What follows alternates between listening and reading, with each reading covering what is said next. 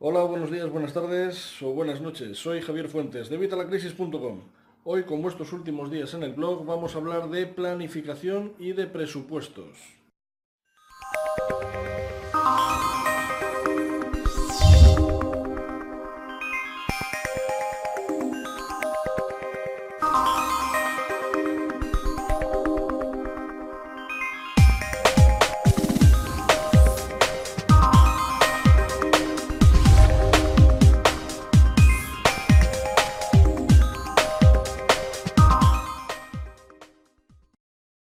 Bueno, estos últimos días en el blog os he estado hablando de varias formas de hacer los presupuestos, con ingresos fijos, con ingresos variables, os he estado diciendo varias formas, pero como sabéis siempre digo que en este país la educación financiera se debería impartir en las escuelas y ganaríamos mucho más y no estaríamos donde estamos ahora mismo. Así que voy a empezar a poner mi granito de arena. Este método que os traigo hoy, el método de los sobres para hacer un presupuesto de la economía familiar, ¿vale? Para la economía familiar o para la de, nuestro pequeño negocio. Pero bueno, vamos a centrarnos en la economía familiar. Bueno, pues este método que os digo, el, que os traigo hoy, el método de los sobres, para la planificación de un presupuesto de nuestras finanzas personales, de nuestras finanzas domésticas, vale para cualquiera. Yo os lo recomiendo además, sobre todo para los niños, para los jóvenes, para aquellos que nunca habéis tenido contacto con el tema de los presupuestos y estáis un poco perdidos, porque es un método muy visual. Es un método en el que vais a ver enseguida dónde está el dinero, dónde se va el dinero, cómo presupuestarlo, si hemos acertado para este mes, si no, si el mes que viene tenemos que poner más o tenemos que poner menos. Es muy sencillo si eres un niño o eres una, persona joven, si, todavía estás en casa de tus padres o te acabas de independizar, este método te va a venir muy bien. Vas a aprender enseguida cómo se hace un presupuesto y vas a aprender a que los presupuestos te ayuden en tu economía familiar o tu economía personal. Sin embargo, si eres una persona mayor, pero tampoco has tenido contacto nunca con el tema de los presupuestos o nunca has hecho un presupuesto, también te recomiendo que utilices este método. Este método está muy bien para empezar, Luego pues podemos cambiarlo en evitalacrisis.com, si buscáis en, el buscador, escribís presupuesto, os van a aparecer 100.000 formas de hacer los presupuestos. Algunos ya hechos, otros para hacerlo, pero os recomiendo que empecéis por este. Si nunca has hecho ninguno, empieza por este. Es súper sencillo, súper fácil, no necesitáis prácticamente nada y vais a ver enseguida dónde está todo el dinero. Así que si tienes hijos, si conoces niños, eh, jóvenes, si tienes nietos, si tienes... Eh, amigos, si tienes compañeros de trabajo, compañeros de clase, del instituto, del colegio, compañeros a los que les pueda venir bien este método, te recomiendo que les hagas ver este vídeo, que se lo envíes, que se lo enseñes, que se lo mandes por email, lo que tú quieras. Porque este vídeo, como os digo, viene muy bien para niños y para jóvenes, y además para todo aquel que está empezando. Así que este vídeo os lo recomiendo que le echéis un vistazo y lo hagáis paso a paso. Lo primero que tenemos que tener para hacer este presupuesto son claras las categorías que vamos a utilizar. Estas categorías van a variar mucho en función de la edad que tengamos y van a variar mucho incluso, aunque haya dos personas de la misma edad, pueden tener categorías totalmente diferentes. Bien, lo primero sería dónde vamos a hacer esto de las categorías. Bueno, yo para esto eh, el método realmente habla de sobres. Yo lo he modificado un poquito para que sea asequible para todos y muy sencillo. Mirad, para empezar Yo voy a utilizar una carpeta archivadora, ¿vale? ¿Veis? Bueno, ya estoy utilizando esta carpeta archivadora, ¿vale? De las de toda la vida, ¿vale? ¿Vale? Y en esta carpeta vamos a introducir las categorías. En esta carpeta vamos a poner las categorías, que como os digo, para cada uno son distintos. Ahora os doy unos cuantos ejemplos. Y luego lo que vamos a hacer es cada categoría incluirla en lo que, bueno, en el método original son sobres y yo he utilizado estos plastiquillos que se utilizan para eh, guardar documentos y archivarlos precisamente en las carpetas archivadoras, como veis. Al ser unos plastiquillos que se pueden abrir, aquí podemos meter el dinero, el dinero o los tickets, ¿vale? Entonces, ya tenemos claro, porque además todo esto lo podemos encontrar en cualquier papelería. Da igual la edad que tengas, si eres un niño, si eres joven, si todavía vas al colegio, vas al instituto, esto lo tienes muy sencillo de conseguir. Te lo van a comprar tus padres porque es material de, estudio. Y si eres ya adulto, pues en cualquier papelería lo puedes encontrar a un precio muy asequible. Bien, como os digo, ahora que ya tenemos los materiales, lo que tenemos que hacer son las categorías. Podéis ponerle una pegatina con el nombre de la categoría, ponerle el nombre de la categoría con rotulador. En, cada hoja iría una categoría diferente, ¿vale? No tengáis problemas porque seguramente las categorías os vayan saliendo más en los próximos meses.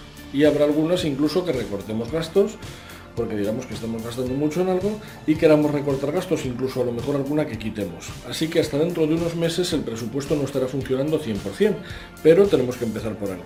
Os voy a dar unos ejemplos. Pues por ejemplo, un niño, pues a lo mejor tiene unas categorías que pueden ser eh, cómic, chuches, eh, cine, libros, música, por ejemplo, ¿no?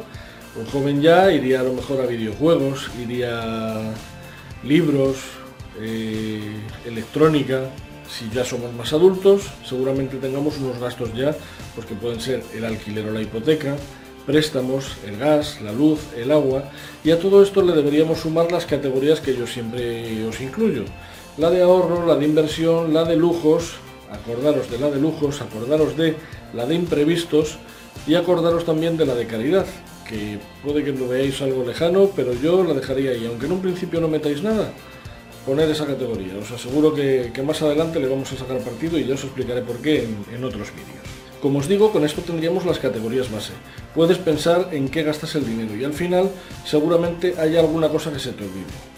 Os recomiendo que echéis un vistazo a un artículo que escribí en evitalacrisis.com si vais al buscador y escribís tomar conciencia va a apareceros un artículo en el que os explico cómo tomar los gastos de un mes y de ahí sacar más o menos las categorías en las que se nos va el dinero, los gastos que tenemos. Con esto podemos hacer unas categorías muy adecuadas para nuestro presupuesto. Una vez tenemos ya nuestras categorías, ya os digo, no os preocupéis porque seguramente vayan saliendo más en los próximos meses, incluso hay alguna que podamos quitar. Una vez tengamos ya todas nuestras categorías en nuestro presupuesto y guardadas ya en nuestro archivador, lo que tenemos que hacer es empezar con el presupuesto. ¿Cómo funciona esto del presupuesto? Muy sencillo.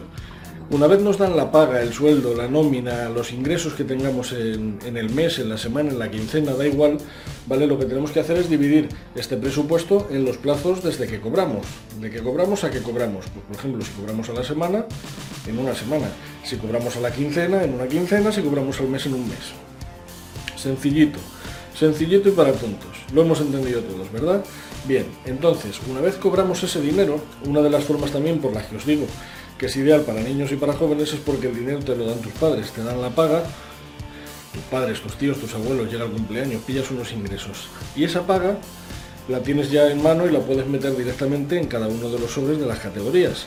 Si eres adulto y te ingresan la nómina, por ejemplo, en el banco, lo suyo sería ir al banco y sacar el dinero, todo el dinero, y meterlo en estos sobres. Os recomiendo que primero hagáis unos cálculos para que os den, pues a lo mejor 10 billetes de 10, 10 de 20, 10 de 5. Quiero decir para que tengáis variados porque recuerda que luego tenemos que meter la cantidad exacta. Pongamos que hemos puesto de presupuesto para ir al cine 50 euros. Pues no vale que metamos ahora 40 y ya metamos los 10 cuando podamos. No, tenemos que meter los 50. Tampoco vale que metamos 60 y ya quitaremos los 10 cuando lo gastemos. No, por eso os digo que tenemos que meterlo bastante exacto. Así que lo suyo es que os den los billetes de varias cantidades para que podamos jugar y meter el dinero exacto en cada categoría. Como os digo, la mejor forma es, si habéis seguido lo que os dije en el artículo de vitalagrisis.com, tomar conciencia, si no, como os digo en el buscador, tomar conciencia y leer el artículo y lo vais haciendo. Si lo habéis seguido, vais a ver que tenéis más o menos una idea de los gastos que tenéis mes a mes. Mes a mes, semana a semana, quincena a quincena, ¿vale? Lo que hemos hablado. Una vez tenemos esta idea, ya vamos a hacer el presupuesto y lo vamos a hacer ajustando. Podemos poner una cantidad para imprevistos porque siempre habrá gastos que no hayamos tenido en cuenta y que tengamos que hacer frente. Y si al final ajustamos demasiado las categorías, no nos vamos a quedar eh, con dinero para poder hacerlo. Si luego a final de mes nos sobra este dinero, este dinero se guardaría para el mes siguiente. Por ejemplo, si cobramos 1000, el mes siguiente tendríamos 1000 más los 50 que nos hayan sobrado, serían 1050. 1050 a repartir en las categorías de nuestro presupuesto. También recuerda que una de las categorías es ahorro, o sea que a lo mejor puedes hacer también ahorrar esta cantidad para el futuro, para comprarte algo, para comprar activos, para 100.000 cosas, para montar tu negocio, para un lujo que te quieras dar. Recordad también que si nos sobra dinero de una categoría, por ejemplo, cine, salir, ese dinero no vale para que lo usemos para otras categorías. Ese dinero es el de salir, el que hemos presupuestado para salir. Así que lo guardamos y al mes siguiente lo podemos incluir o bien en la categoría de salir, como os digo, o bien ahorrarlo en nuestra categoría de ahorro para el futuro. Así que ahora lo tenemos muy sencillo, tenemos ya nuestra carpeta de presupuestos preparada, tenemos la cantidad que vamos a ingresar en cada categoría. Una vez nos dan nuestro sueldo, nuestra nómina, nuestra paga, dividimos el dinero y lo colocamos en nuestras categorías. Si nos sobra algo ese mes porque hemos cobrado algo más o nos falta porque hemos cobrado algo menos, pues ya sabéis, hay que ajustar un poquito las categorías ese mes. Y tener en cuenta que si vamos, por ejemplo, a la categoría de salir y ya hemos gastado todo el dinero, ese mes no debemos gastar nada más en salir, porque si no nos estamos saliendo del presupuesto. El presupuesto para seguirlo. Si no lo seguimos estamos haciendo el tonto tenemos que tener unas metas y tenemos que cumplirlas. Así que si no hemos cumplido el presupuesto porque nos, ya hemos gastado todo lo que teníamos para salir, el mes que viene habrá que o bien salir de una forma más razonable o bien incluir más dinero en la categoría de salir. Pero este mes no podemos eh, gastar más dinero en la categoría de salir. Otra cosa que podéis ir haciendo también para tener más claros los gastos del mes que viene, sacáis por ejemplo 20 euros para ir al cine vais al cine, os dan las entradas, compráis las palomitas, la Coca-Cola, lo que sea. Luego vais por ahí, lo que vosotros queráis, pero guardar los tickets y luego cogéis cuando lleguéis a casa y metéis en la carpeta de presupuesto los tickets y las facturas de todo lo que hayáis comprado y el dinero que os ha sobrado, por supuesto. Y así el mes que viene, cuando tiremos de todos los tickets, podemos tener más claro qué es lo que hemos gastado ese mes, si podíamos haber gastado un poco más o podíamos haber gastado un poco menos, y ajustaremos las categorías para el mes siguiente, las cantidades de las categorías. Si por ejemplo tienes una cuenta bancaria y tienes ahí unos pagos ya domiciliados, unos recibos o cualquier cosa, a lo mejor es más interesante en lugar de sacar toda la cantidad, dejar justo en el banco la cantidad que te van a cobrar de esos recibos, la que tienes tú presupuestada cantidad, en vez de dejarlo en tus sobres en casa para luego salir corriendo al banco cuando te vayan a pasar el recibo, lo que puedes hacer es dejar esa cantidad ya en el banco. Hacemos lo mismo a final de mes, cogemos si nos ha sobrado y vemos si nos ha faltado para ajustar para el mes siguiente. Como veréis, si funcionas normalmente con una cuenta bancaria y una tarjeta de crédito, esto no es muy cómodo, pero es muy sencillo y es algo que deberías hacer sí o sí para tomar conciencia de cómo está tu situación financiera y de cómo va tu presupuesto. Una vez ya manejes el presupuesto, puedes ir a evitalacrisis.com, escribir en el buscador presupuestos y te saldrán otras formas más avanzadas para poder seguir tus presupuestos y tener tu dinero tranquilamente en tu cuenta bancaria. Además, de esta forma siempre vas a tener conciencia de qué estás pagando por cada recibo, porque por eso todas las empresas quieren que domicilies sus recibos. No solo para cobrarlos, que también, porque así se aseguran cobrarlos, sino porque además así tú no te das cuenta de que te están cobrando. Muchas veces, como no tengas esto de los presupuestos claros y la categoría, por ejemplo, si tú tienes presupuestado para la luz 100 y este mes, por lo que sea, ha subido la luz, qué cosa tan rara, ¿verdad?